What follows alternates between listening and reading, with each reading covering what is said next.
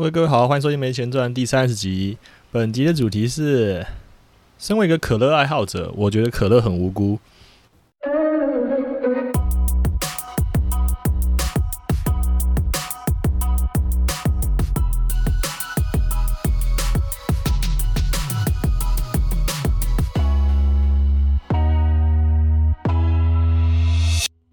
这两天啊，台湾有个议题正在很多人在讨论，就是健保的自费医材，它设了一个收费上限，将近有九成的医疗材料八月起会降价，然后政府还弄了一个呃医材比价网，让民众可以上网去跨院比价，这听起来是一件好事，对不对？那健保署它也直接举了一个例子，比方说过去有眼科诊所的人工水晶体，扣除健保给付后，向民众收费九万两千元。未来依据它这个新制呢，它只能向民众收取七万八千元这个上限以下的费用。哦，这个新制从八月一号开始。哦，那听起来都是，诶，就是降价好像是好事嘛，因为想不出来什么有什么不好的。哦，但是很很快就立刻有很多医疗人员或者在医疗产业相关的工人出来反对说，这个政策会造成一些隐忧。哦，简单讲是说，以前前阵就发生过一个案件，就是呃。因为我们健保一直在压那个价格，就是买它控制买药的这个价格，所以像是有些像百优解这种很有名的抗忧郁药物，那个外国的这个药商，他直接发现根本就无利可图，因为他健保限制，他只能只能收到多少钱，他后来就直接退出台湾市场，好像是去年还前年的事情。所以如果你设了一个呃上限这个门槛，然后导致说民众如果有自费的需求，就是说。你健保会会给一个比较基本的这个等级，就堪用的材料啦。但是就是每个人的经济状况不同嘛。如果有人有比较好的、比较多钱的话，他愿意负担得起，他可能愿意付更多钱去接受比较好的材料、比较好的治疗啊。他现在等于是说，就等于是说，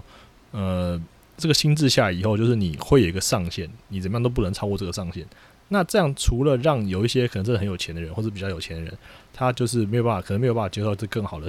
这个材料之外，也可能会把一些这个外药商啊，就是外外国的厂商提供比较高级的这种这种材料的厂商给吓跑，让他们觉得这边无利可图就撤退了。啊，这就是整个争论的这个简单版的石墨了。然后呢，我喜欢的可乐就倒霉了。啊，为什么呢？因为 我就看到立刻看到那天看到一文章，就说哦，一个医生写的，他说可口可乐应该是最标准化的东西的吧。从来没有听过谁去抱怨，为什么一样是可乐，在美式餐厅或酒吧里，有的一杯卖一百五，全年卖三十，差价至少五倍。疫情来了的时候，感谢医师医院救命。疫情结束，只要不同医院的医材各有差价，马上就是贪污福报啊！好贵哦，生命有价，却比可乐更还不如。最好是一样东西在不同地方，一定要卖一样钱。写同意的时候，写同意书的时候，是不是没在看？医师和护理师在解释的时候，是不是没在听？好，这以上就是他的这个短文了。啊，我有一些一些医院朋友也有按 like 之类的。啊，我看到时候就觉得，哦，这真的是，真的是惹怒我哎，真的是惹怒我哎。我我我就立刻回了一篇。哦，我我当然没有回给他，因为我知道我在下面留言的话，就一定是被别人干，一定被那群同温层的人干爆。然后就觉得你真的有病啊！我为什么我我说为什么有病呢？啊，我现在我先念一下我的我我自己的 comments。首先，我就说，那代表你认识的人真的太少了，或者你根本擅自代表你认识的人，因为基本上我就是那种会觉得美式餐厅或是酒吧里面的可乐太贵的人，所以我根本不会点。而且呢，大部分去酒吧里面的人根本就不会在里面点可乐，这这就是这样啊，事实就是这样啊。然后呢，我也不知道医生地位的人去的是什么样高级的美式餐厅，但是以我在大台北地区的消费经验，呃，一颗汉堡单价卖两百到三百块这个价位的。这已经算不错的美式餐厅喽，里面可乐一杯大概都是六十到八十块，最多我记得有看过一百块的，我从来没有看过一百五十元的，而且呢，大部分都可以续杯。我完全在讨论可乐啊，呃，就是我必谈这个可乐的 这个他他其实想他其实想要这个文章很明显嘛，他想要来讲这个医材的事情。问题他他拿着可口可乐来做做这个例子，就是很糟糕一件事情，因为可乐不是必需品，但是当你生病的时候，医材就是必需品啊。你怎么会拿一个必需品跟一个非必需品来比较呢？我真的觉得有些人真的应该去要去告诉，好，就可能就是我有这个人需要去告诉这些医生，就是你们真的不需要这样子写文章啊，然后很快又看到另外一个文章，他也写类似，他就写说，哦，从来没有听过有呃有有人去抱怨什么酒吧里面海尼根卖一杯多少钱，然后然后一瓶多少钱，然后什么很贵，怎么之类。啊，首先我真的很好奇，之前到底是搞不搞得懂这个状况。首先呢，我们有在喝酒人都知道，你如果去酒吧里面点一杯一瓶一一杯威士忌或者什么任何什么酒，都比你在家里面喝贵啊，而且贵很多。一瓶你通常平呃就是比较平价点威士忌，当然你就算一克是或是一一沫是一块钱就好了。啊，你你在酒那酒吧里面点，通常都是七十呃七十五算很多了，可能四十。那店里面可能直接卖你两三百以上，甚至要卖到四五百的。啊，那这个就是基本上反正共识大概就是五分之一啦。就是你去酒吧，你在你要同样自己你自己调那个材料的价格可能是五分之一，但问题是酒吧卖的不只是。那个酒而已，它其实卖的是很多的那个气氛跟那个氛围，还有很多为什么为什么很多 bartender 很重要？因为 bartender 如果可以跟这个顾客可以聊天什么，他就可以提供更更多的。你去那边，你去放松心情，你去跟别人聊天，你去 social 的，它不是只是酒而已。所以啊，这边人扯太远，那总之就是我觉得就是反正很荒谬啊。那再回来讲这个可乐这件事情哦，可乐跟酒都一样了。他他的文章里面有个重点，他提到说啊。是不是写同意书的时候都没在看？医师和护理师在解释的时候是不是没在听？这句话我就有意见了，因为因为我是经历过看过手术的人啊。基本上呢，你要了解可乐，一般人都可以理解是什么东西。然后酒呢，一般人一开始可能不会，但是你研究它，你也可以懂。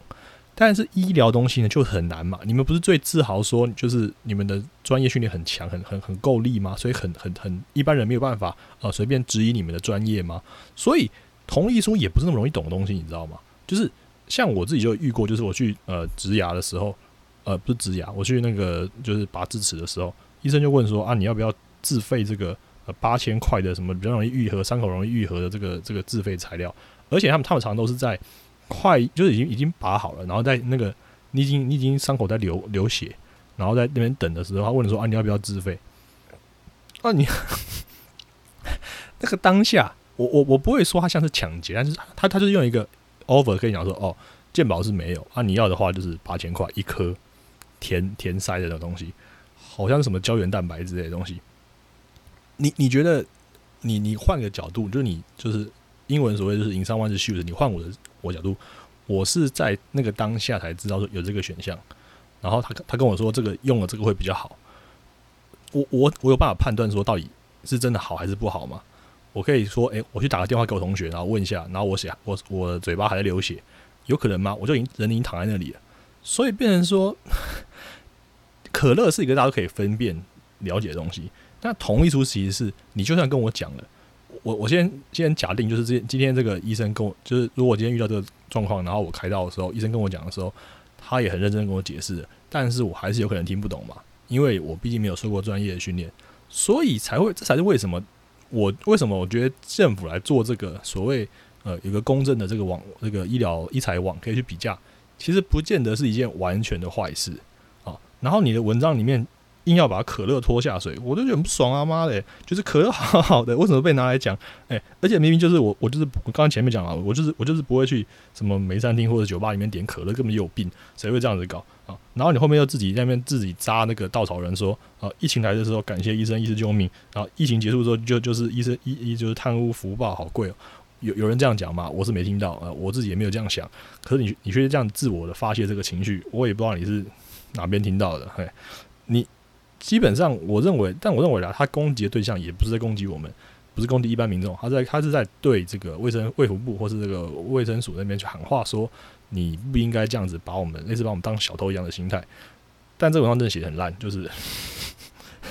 然后你要讲讲一句说生命有价却比可乐还不如，哎，干可乐屁事哦，可乐超无辜的，根本跟一点关系都没有。好，那 讲到这件事，让我想到，我我我觉得其实哦，医生。朋友们应该要想一下，就是你们在台湾社会的地位，或是这个一般人眼中的这种感觉，已经是比较高的要知识水准的人。所以我认为啦，我认为说你们在跟别人沟通的时候，或者尤其是跟民众沟通的时候，其实你们可以多利用一下自己这种高知识分子的专业形象，来帮助自己跟别人沟通啊。比方说，我最近看呢，Joseph Joseph 乔瑟夫，就是那个 Satire 那个乔瑟夫，他拍一支影片，他跟那个金鱼脑跑去呃一家古着店，就是卖一些比较呃二三十年以上衣服的这种特殊的这种商店啊。然后里面跟店员聊天，他看到店员，他刚刚跟他讲说，哎，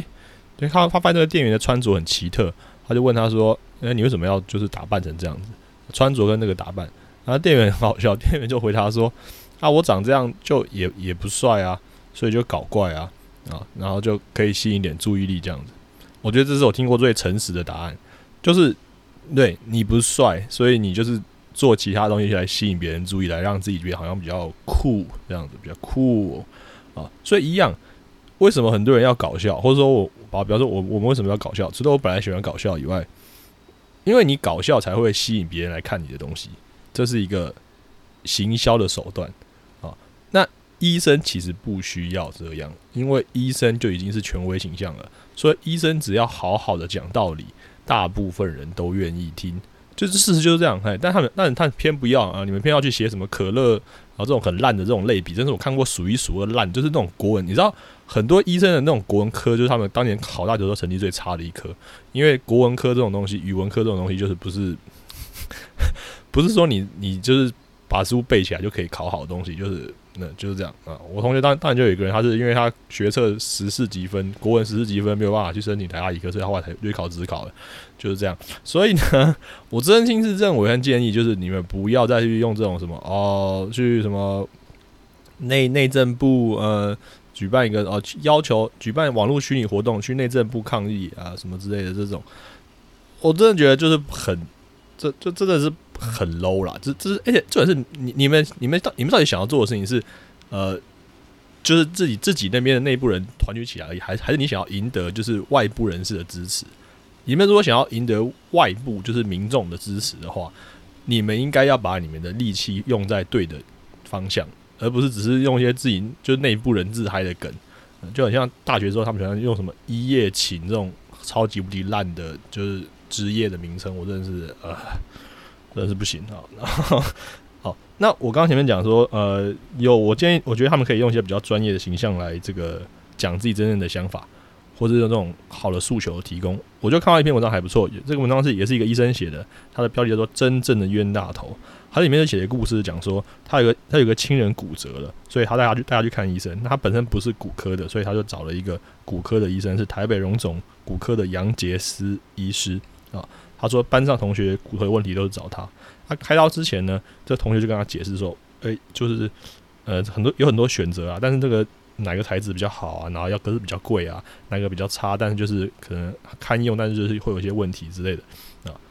他解释说：“他说他他他说他解释的重点是，同样功能的东西，只要材质不同、耐用不度不同、故障率不同，价钱就不会一样。”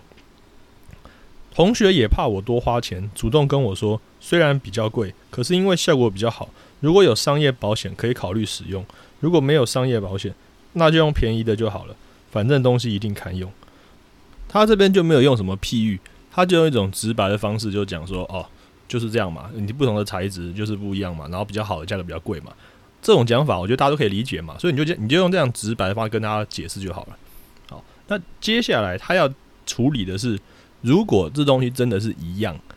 就是材质是一模一样的，可是为什么不同的医院或者不同的诊所收费不一样？这时候他就用了譬喻了，但他这个譬喻我都觉得用的比较好。他说，如果要比喻这件事情，大概就是国家帮忙把所有功能相同，都是可以填饱肚子的牛排定好价钱差额，王品牛排、如斯葵牛排、西提牛排、我家牛排、夜市牛排都不能收取收取超过国家定定的价格。大家有没有想过，虽然肉品的本身是否高级影响了牛排的定价，但是同样一块牛排在不同的地方会产生出不同的价值。现场的冷气空调、吃东西的环境是否干净、餐具的精致、主厨的技术、桌边服务，甚至现场钢琴演奏，都是定价的考量因素。啊，这段是不是跟我前面讲就是酒吧的状况一模一样？你去酒吧里面，你喝的是那个气氛跟那个环境，然后可能你在那边就是搭讪别人，就是还要跟酒吧店的聊天。那个气氛跟那个环境的服务才是你去买、你去付那个五倍价格的原因，而不是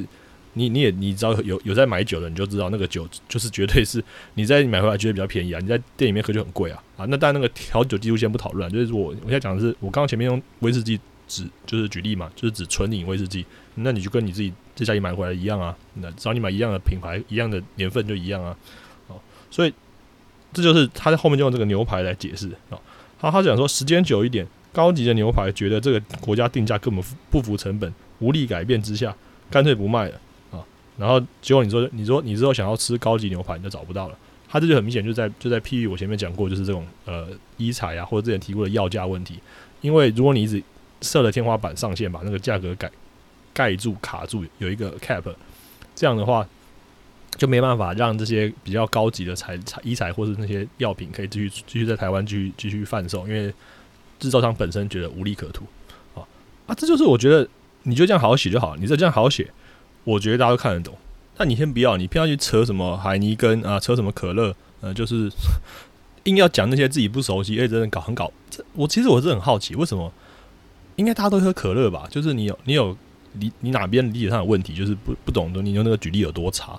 啊。那另外一群人很喜欢讲的事情是。呃，台湾什么都可以定上限啊，啊，要不要政府来定这个呃房价的上限？哦，那问题就一样啊，按你房价会一样东西嘛？你三十平的房子，跟你台北市三十平的房子，跟苗栗三十平的房子，价格应该要应该要一样吗？哪哪里可以一样了？这根本就是很奇怪嘛。那 你要解释的是，你要你你你用这种很粗直白粗暴的这种这种言论，就让我想到什么？就让我想到之前那个什么振兴券三倍券跑出来的时候，哎，不要再骗了啦！那东西很明显，很明显就是政府绞尽脑汁从酷胖券改到现在的什么三倍券，他就是为了避开当年马英九发消费券的那个后遗症啊！他觉得不要让大家觉得民众送钱呢，呃，不不要让大家觉得就是政府在那边送钱啊，然后其实到最后发现 GDP 就是提升的效果很很。不不多，所以还在搞，还还在那边弄得很复杂，弄什么三倍券，然后还要让大家去邮局买，然后之前新闻有报说啊，邮局好像才一千八百个员工吧，所以那些人呢，然后之前药局领口罩就六千多人就已经把大家都炒到翻了。请问现在全国人民都要去买邮局，然后买这个人力三倍少少少三分之一的这个药局，呃，邮局买这个振兴券，是又把邮局的人超翻了。那个，反正我觉得。那但但是就很多那种那那种侧翼的人跑出来讲什么啊你白痴啊你不要哦教教你听啊今天就好像是呃这个呃百货公司呃这个什么买一千买一千送两千啊什么这样不好吗什么这这种鬼话啊不是就是你明明首先第一个就是我根本就不觉得根本不需要发这个钱，因为很明显这一次台湾就是疫情守得很好，所以完全就是大部分人的生活是没有太大影响的。那其实受最大影响就很很明显，就是什么消呃观光业啊、餐厅这些会受到影响的的这些这些地方。那政府应该可以把这些钱用在这些地方会更好一点啊。啊，我身边的朋友都没有看到有任何人什么，因为这样就是因为他都不是从事这两个行业的，所以大部分都不是从事这两个行业，所以呢，他们并没有说什么，他们还是照样上班，只是就是比较辛苦一点，就是可能要呃搭公车上班要戴口罩，然后比较不舒服一点。但是我觉得大家都还好，都活得好好的。那你现在？硬要把这些钱丢给他们三千块，我觉得大家都觉得哦，就是捡到的钱呢。所以，所以我觉得这个钱根本就可以拿去就 focus 在那些就是我刚刚讲那些比较惨的产业上面，去去补去补补贴他们，不需要这样全民大撒钱啊。然后你在说什么？哦，你不爽不要领？看我是白痴吗？我他妈今天你你今天有钱免费要给我，当然去领啊。这种这种这种就是侧翼带风向的，真的是超夸张的，就是很明显就是要诉诸某些呃愚蠢的这种逻辑啊，根本就懒得理他们啊。而且呢。百货公司跟周年庆这种类比也是有问题，就像就像他讲的，就像前面那可乐类比一样问题。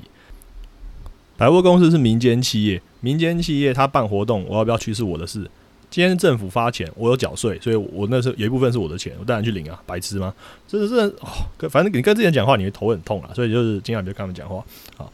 然后讲到这个，我就想到前几天有一个呃医生啊，蔡医师啊，蔡医师阅读时间还阅读笔记什么之类的鬼东西。他都讲了一个，呃，反正他是引引述一篇也是网上面人家呃的这转转贴了。他说，台湾现在在西南海那边在建设这个风场、风力发电机，简称风机。这些高耸的风机呢，他认为可以阻挡解放军的登陆作战。啊，就这样，他他就是这样讲的。那个文章也是这样写的。然后他就把它引申，他引申说，他引申说，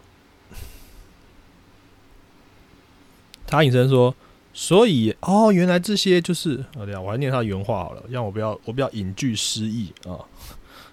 我不要引句失忆 啊，蔡依晨的阅读笔记哦哦哦哦哦哦哦，amazing，他说离岸风场。是反登陆的第一道防线，护国神助。难怪推动的时候，反对的团体跟中共扶持的代理人们有八十七趴重叠。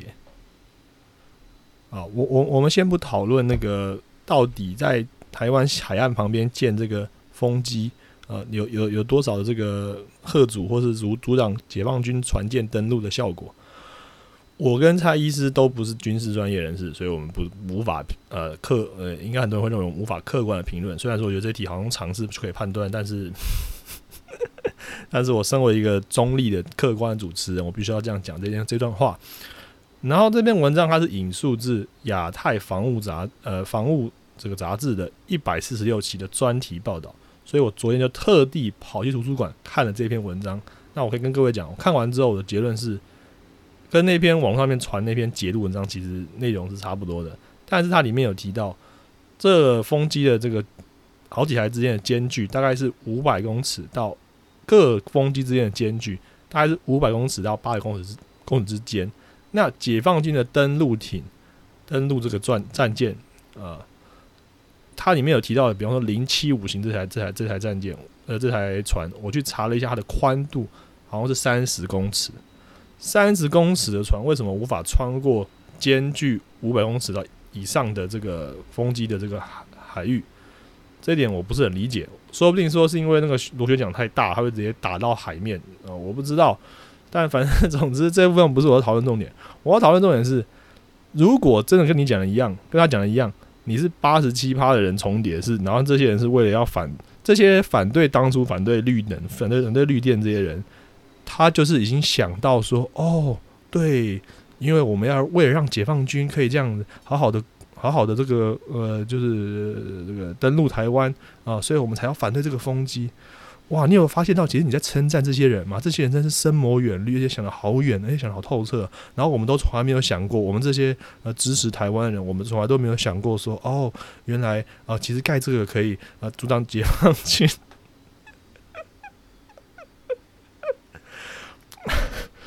哦，我快讲不下去。这，我我真的想要讲啊，就是真的不要因为颜色对了就去相信一些事情。然后这这认真听起来真的够荒谬。我我相信你去问国防部长，他大概也不会同意，就是这东西真的有多大的贺主效果。那其实那篇文章，我刚讲那篇文章，它里面也写的，我觉得他写的算是客观诚实。但但是我其实不太理解这个什么亚洲防务杂志这边的这些写这个文杂志写这些文章的人的。专业能力到底是什么？他们应该也不是所谓的军军人，他们应该就是某些爱好者或者什么之类的。他他是写的是说，呃，解放军也可以就是就是用一些方法去破破坏这个风机，把它炸毁或者什么的。呃，但他有讲说啊，当时国军可以在风机之间放这些拦一些什么水雷啊、拦截网啊，反正就是可以有效，他认为有些可以有效的阻挡这个解放军登陆就对了。呃，但基本上我认为这种这种是都是附加功能啦，都是附加功能。它主要还是要看发电嘛，还是要看发电效果。好，对，所以所以用这个理由来这个阴谋论真的是太夸张了啊。我我真的是，总之啊，我最后想要讲一下，就是医生的形象。我总结一下，医生的形象是在这个社会是比较高大的、比较专业、比较权威的。我认为这种人哈，你们在沟通的时候就不需要去弄一些什么。呃，搞笑啊，或是呃这种偏激方法去去讲一些事情，因为你们的形象会给你们 buff，你们可以一般人会比较愿意听你们讲话，就算你们讲的很无聊。但是像我们这种普通人呢，我们就只能用一些搞笑啊什么东西去吸引别人注意力，但你们真的不用。然后，而且这种人最最可怕的是，我讲的实话就是，通常医生的搞笑或什么能力都蛮差的，这真的是蛮差的。幽默程度啊，什么都比一般人来的差一点，这真是我观察到的现象。我不知道是因为你们长期就是在那种很严肃场合，必须要跟病人解释、跟家属解释一些事情，所以导导致你们就是会比较压抑还是怎么样？但总之，真的是幽默人真的不多，所以我真的诚心建议你们可以让自己的专业形象就是更更外显，而不需要去搞这种什么哦，Facebook 组织活动，然后内政部抗议什么房价，这根本是逻辑滑坡，是超严重的哦。那我要强调的是说，其实啊，我是非常支持这一赞同这一次大家对于这个鉴宝一财设上限可能造成的引诱的问题。我我如果我前面讲了，我觉得政府出来定一个价格的这个网站，或者可定一个价格，我觉得从利益上来说，不见得是一件完全的坏事。这这是我这是我坚持的一个点，我觉得这不是一个坏事，因为一般人很难去理解这些东西，你你根本就不知道。我我跟我这样讲啦，有多少人认真看过你去看我医生后那张单子？哦，你挂号费什么两百五一百，这大家都知道对不对？你去看细节，他会写什么检呃。诊查费多少钱？然后药品负担，然后什么个人负担、自付额什么什么，你会发现那个数字很奇怪，它它都很多很多都不是整数。然后有更了解健保一题的，你会知道说，其实有有东西叫总额管制，然后什么点数制度。我跟你讲啊，一般民众连这些都完全不理解，这是他们的错吗？不是啊，你去那些诊所啊、医院的时候，有人里面有任何一个人愿意跟你好好解释这些事情吗？从来没有。他跟你讲说，哦，五百块，哦。就是三百块，从来没有人，没有一个任何柜台的人员或是行政人员有愿意跟我好好解释这上面写那张单子上面写的字是什么，是什么意思？那些数字是什么意思？从来没有，都是我自己去查的啊。以及问他们，他们还不耐烦嘞，因为人很多嘛，要赶下一个，所以一般人连这都不理解，你觉得他们还要去理解什么医财这种复杂议题吗？有一个可以参考的网站，也不是完全的坏事啊。但是呢，因为我同时深深的理解这个政府、这个国家的政策执行能力，不管是原本利益多良好的政策，执行到后来一定会有一堆超级多的问题，所以我其实是完全同意这一次，呃，一届朋友或者很多民间人士，大家都对这个这个设所谓最高上限或者会造成的可能的问题，我是非常赞同你们的想法的，对。但是我还是要坚持的是，不要再把可乐扯进来了，好吗？